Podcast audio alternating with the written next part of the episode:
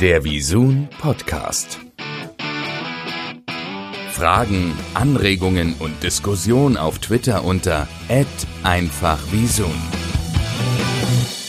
So, der Visun Podcast, äh, weiterhin eine Spezialausgabe zu Corona. Heute äh, habe ich äh, Christina Fassler, die ähm, bei Welt für ich versuche jetzt alles richtig zu sagen, Christina, verbessere mich für Marketing, für PR und ähm, natürlich auch für Sales zuständig ist, jegliche Kommunikation. Was habe ich vergessen? Das ist völlig in Ordnung. Ich kümmere mich auch noch um den Talk von Michel Friedmann und so ein bisschen um die Magazine, aber sonst Genau. Passt das schon, auch um das Styling, was da auch dazu gehört. Genau. Ich denke mal, dass ehrlich gesagt die äh, Zuhörer dich sowieso alle kennen. Ähm, und ich würde dich heute gerne ähm, zum äh, Thema Corona äh, dahingehend interviewen, mal zu hören, wie sieht denn die Lage bei euch aus? Äh, was hat sich eventuell äh, verändert und ähm, was heißt das im Moment? Und äh, ja, ich würde direkt loslegen. Was hat sich denn geändert? Vor allem, was hat sich jetzt erstmal durch die Corona-Krise für den äh, Sendebetrieb verändert bei Welt? Okay, da hole ich mal aus und ehrlich gesagt mit einer sehr guten Nachricht, weil wir eine gute Entscheidung sehr früh gefällt haben. Also ich sage mal, wir haben Corona ernst genommen und da will ich jetzt nicht sagen, wir sind jetzt irgendwie die Superhelden und die besten Virologen überhaupt und wir überholen irgendwie den Drosten auf der Überholspur. Nein. Aber tatsächlich haben wir früh angefangen zu sagen, oh, wir werden einen großen Betrieb im Homeoffice haben. Wir haben früh angefangen zu überlegen, wie man auch Bereiche wo man Homeoffice für undenkbar hielte, Sendeleitungen beispielsweise, ja, ne, wie man die vielleicht eben doch ins Homeoffice verlagern könnte. Wir hatten die glückliche Lage, also manchmal ein bisschen Glück gehört immer dazu, also wenn man das in der Zeit überhaupt sagen kann, dass wir gerade neue Laptops angeschafft hatten und die gerade dabei waren auszurollen. Das hätte vermutlich, und da will ich den Kollegen überhaupt nicht übel nachreden, sicher viel länger gedauert, wenn wir nicht in dieser Lage wären, in der wir jetzt sind. Also haben wir in außerordentlich hoher Geschwindigkeit Laptops ausgerollt. Wir haben uns sehr früh auch entschieden, äh, im Zweifel auch keine klassisch mobile Technik, also auch mal irgendwelche festen Rechner oder mehrere Bildschirme, ab, rauszubringen ins Homeoffice und sukzessive und super strukturiert und von der IT betreut Bereiche auszulagern. Also ich bin jetzt zum Beispiel persönlich, bin jetzt in Woche vier. Mhm. Ich bin noch nicht irre, also positiv für alle, die kürzer Alles gut noch hier, ja ne, man lernt ja seine Familie besser kennen und äh, man sieht so, wie die anderen arbeiten, wie der Sohn eigentlich Schule macht. Alles ganz spannend. Nein, ganz ehrlich, ja, wir haben früh angefangen. Wir haben auch früh angefangen, dieses technische Problem zu lösen. Das Tolle ist, wir haben tolle Kollegen der IT direkt bei uns. Wir haben früh angefangen, die Reporter, ich sage jetzt mal gut zu verteilen, auch so ein bisschen die Leute zu separieren. Sehr früh darauf geachtet, dass man sich wirklich nicht mehr die Hand gibt jetzt äh, und so banale Dinge getan wie fahr nicht gemeinsam Fahrstuhl, ja, ne? über die Büros, die noch besetzt sind im Sender, sozusagen haben wir die Leute ganz gut verteilt, damit es so wenig wie möglich politisch, äh, äh, politisch, politisch berichten wir. Ihr merkt, ein bisschen Schaden habe ich schon. ja, so wenig wie möglich direkten Kontakt gibt. Ganz konkret, es gibt schon seit einer Ewigkeit keine persönlichen Meetings mehr. Ja, mhm. und wir haben natürlich, und dann höre ich auch auf, einen Mehrstufenplan äh, für die Situation, wenn da bei uns doch äh, Corona-Fälle auftauchen sollten. So dass wir immer noch Leute haben, die mit niemandem Kontakt hatten.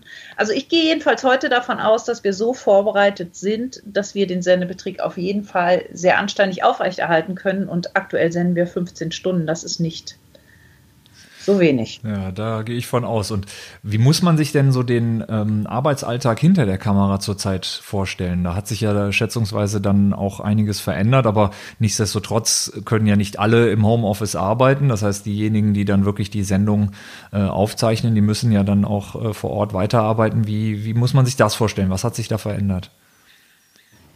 Was sich verändert hat, ist erstmal, dass, es, äh, dass wir ja normalerweise, und das ist, liebe ich auch an dem Job, und der, die Kollegen in der Redaktion sind es so gewohnt und lieben es auch. Wir haben ja dieses Studio, ich weiß nicht, wer schon mal bei uns war, wer nicht, den lade ich herzlich ein in die Zeit nach Corona. das so mitten in der Redaktion steht. Ne? Und dann gibt es die CVD-Insel, den Wirtschaftsteil, die Kollegen, äh, die die Crawls bedienen und äh, die Kollegen in der Regie und es ist immer, und das macht uns so aus, ein sehr guter Austausch direkt der Menschen untereinander. Man geht darüber, man spricht mit dem Kollegen. Ich schätze das sehr. Ich mag diese Arbeitsatmosphäre. Und sie unterscheidet sich auch so ein bisschen. Ich habe manchmal so Großraumräume gesehen, wo es so unfassbar still war, dass man sich kaum traute zu atmen. So ist es bei uns nicht. Die Leute reden gewöhnlich miteinander, die stehen beieinander und klären so die Dinge. Das tun wir jetzt nicht mehr. Das ist vielleicht die größte Veränderung. Was heißt das ganz konkret? Die CVDs sind auseinandergenommen. Überall halten wir sozusagen diese Abstände ein. Wir haben die halt über Büros verteilt. Der Großraum ist derzeit nicht so hip, ja. Ne? Und wir arbeiten anders. Teilweise sind auch Leute, die planen natürlich jetzt von, die planen von zu Hause. Du hast einen relevant höheren Aufwand an Telefonieren. Wir alle, glaube ich, lieben inzwischen Teams. Teams, finde ich, ist die Rettung in dieser Zeit. Man sieht sich mal, man kann schnell was besprechen, man kann schnell einen Kollegen oder eine Kollegin äh, kontaktieren. Das hat sich wahnsinnig verändert und ich würde jetzt lügen, wenn ich sagen würde, das ist alles total easy. Ne? Man muss sich da so eingerufen zwischen Telefonieren, zwischen Teams. Das wird wahrscheinlich allen, die mich jetzt hören, auch so gehen. Man muss irgendwie sehen, wie man trotzdem anständigen Rhythmus kriegt. Aber jetzt mal ganz positiv formuliert, man wird Woche, von Woche zu Woche darin auch besser. Ja, ich muss auch sagen, also die, äh, die Übung, die man so bekommt, die ist super. Das Einzige, wo alle äh, ein Problem mit haben oder beziehungsweise wo noch keiner eine richtige Lösung hat, ist, wie man mit den Rückenschmerzen klarkommt, weil ja keiner vernünftige Möbel hat, auf denen man stundenlang sitzen kann. Äh, da muss man äh, viel Sport machen und sich auch mal ab und an bewegen am Tag. Also ich empfehle ja ehrlich gesagt den, den erhöhten Küchenblock und dann noch die libanesische Küche, die ist sehr dick, die liegt immer unter meinem Laptop und seitdem geht's.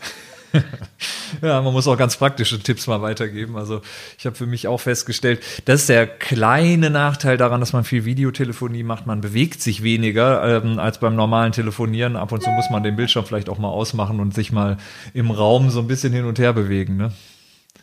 Ja, oder einfach mal einen Telefontermin für die Wanderung nach draußen in ja. den Regionen, wo das möglich ist noch. Ja, das mache ich jetzt auch inzwischen überlegt. auch, dass ich einfach sage, mit dir telefoniere ich wirklich nachher und dabei gehe ich einfach mal hier um den Block, den wahrscheinlich kennen wir jetzt alle unsere nähere Umgebung sehr, sehr gut. Ich ja. kenne jeden Stein, jeden Baum und so weiter und verfolge den Frühling. Aber es ist auch noch so eine Lösung. Also ja, das ist mein Erfahrungsschatz nach drei Wochen plus X. Witzig, dass du das sagst, weil da genau das habe ich mir auch für heute mal vorgenommen, wenn ich äh, irgendwo die Chance habe, mal mich dann dabei zu bewegen und mal ein bisschen rauszukommen. Das Wetter ist ja herrlich draußen. Ähm, und alleine darf man ja noch und äh, muss man, glaube ich, auch. Sag mal, ähm, was natürlich äh, der Wahnsinn ist, ist, dass der, der Informationsbedarf der Menschen ja aktuell wirklich riesig ist. Äh, selbst die Jungen, ähm, das ist ja ganz erstaunlich auch, äh, denen man ja teilweise nachgesagt hat, dass sie kein klassisches Fernsehen mehr gucken. Ähm, die sind ja gerade jetzt, wenn man äh, das auf, äh, auf, auf Welt bezieht, sind sie ja in den letzten äh, zwei Wochen ja äh, sehr, sehr massiv auch noch dazugekommen, was äh, so die, die Zielgruppenansprache angeht.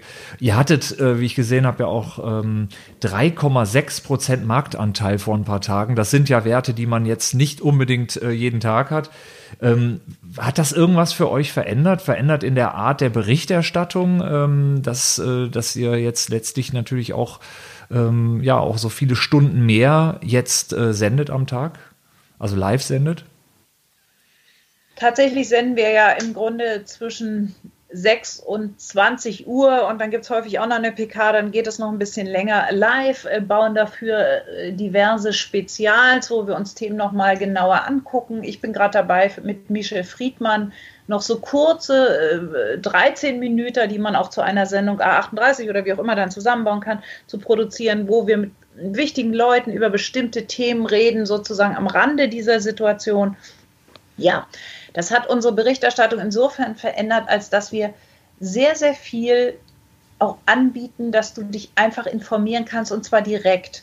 Pressekonferenzen sind sehr, sehr wichtig, glaube ich, in dieser Situation, mhm. ne? neben der klassischen Einordnung. Warum? Natürlich ist es am allerbesten, auch den Weiler vom RKI direkt zu sehen und zu sehen, wie er das einordnet. Natürlich ist es gut, für jeden auch immer, egal ob er so abgleichen will mit seinem eigenen Bundesland oder was auch immer, seinen Ministerpräsidenten oder seine Ministerpräsidentin mal zu sehen. Ne? Oder mal zu sehen, wie machen es denn die Bayern und wie ist es denn in Schleswig-Holstein? Oder ich jetzt in Berlin, die sieht man nicht so oft, ich werde es nicht lästern. Ja, aber das ist, äh, wir haben eine sehr, sehr hohe äh, Frequenz auch von wichtigen Pressekonferenzen, die ja inzwischen fast mehr als Pressekonferenzen sind. Sie sind im Grunde genommen auch einfach äh, die authentischen Statements von Menschen, die sehr, sehr tief in dieser Situation drin sind. Da hast du dann den bayerischen Wirtschaftsminister, der dir erzählt, dass er in die Betriebe fährt, den Stoff besorgt, damit sie Masken nähen können. Ja, ne? und das ist natürlich für die Leute die beste Form von Information. Und tatsächlich, Kai, du hast es gesagt, es ist wirklich äh, krass und auch verständlich. Und äh, ich freue mich auch darüber, dass die Leute sozusagen in dieser Situation auch das Fernsehen schätzen. Wir haben in Teilen über 10 Millionen verschiedene Menschen, die uns täglich einschalten. Wir haben insgesamt im Fernsehmarkt seit Fukushima die höchste Sehbeteiligung überhaupt. Ne? Und ich glaube so ein bisschen, jetzt mal sind wir mal ganz pragmatisch, ja, ähm, ist es natürlich auch ganz gut, den Fernseher anzumachen. Ich merke das ja auch, weil du brauchst einfach an der Stelle mal ausnahmsweise keine Bandbreite, wenn du ihn nicht anders angeschlossen hast, ja. ja, ja. Ne? Und tatsächlich, du hast es schon gesagt, wir sehen ein wiederum, das hatten wir in der letzten Zeit sowieso schon bemerkt, auch Fridays for Future und so. Ich habe es auch in ein paar Rotos ja schon mal erzählt, ja. Wir haben so ein bisschen so eine Rückkehr von jüngeren Leuten tatsächlich zum Fernsehen. Ja ich sage das mal so, zum Nachrichtenfernsehen, dieses größere Interesse an Information und das zieht sich gerade auch weiter durch. Wir sehen das, wir haben großes Wachstum bei Frauen, größeres Wachstum bei jüngeren Frauen, aktuell in den Zahlen, die wir uns so angucken können.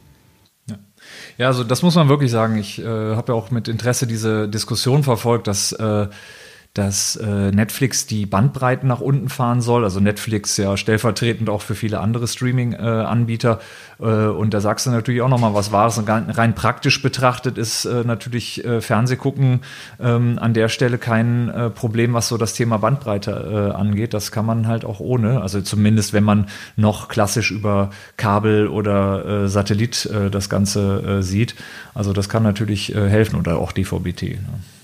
Genau. genau. Naja, sind wir doch mal pragmatisch. Ich weiß nicht, wie das gerade Familien sozusagen, die vielleicht auch noch mehrere etwas größere Menschen haben, die diskutieren ja inzwischen auch darüber, wer macht wann sozusagen was im Netz, ja.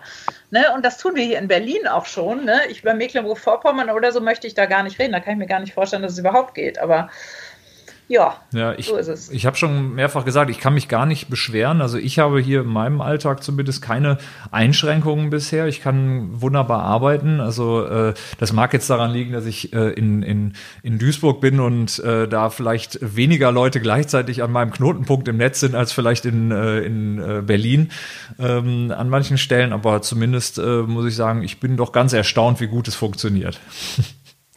Ja, stimmt. Die Telekom macht da einen guten Job gerade, auch so super, super, super kon äh, konstruktiv. Ne? Gibt mehr, mehr, äh, mehr Daten her und so weiter. Ist ja. schon klasse. Ja. ja.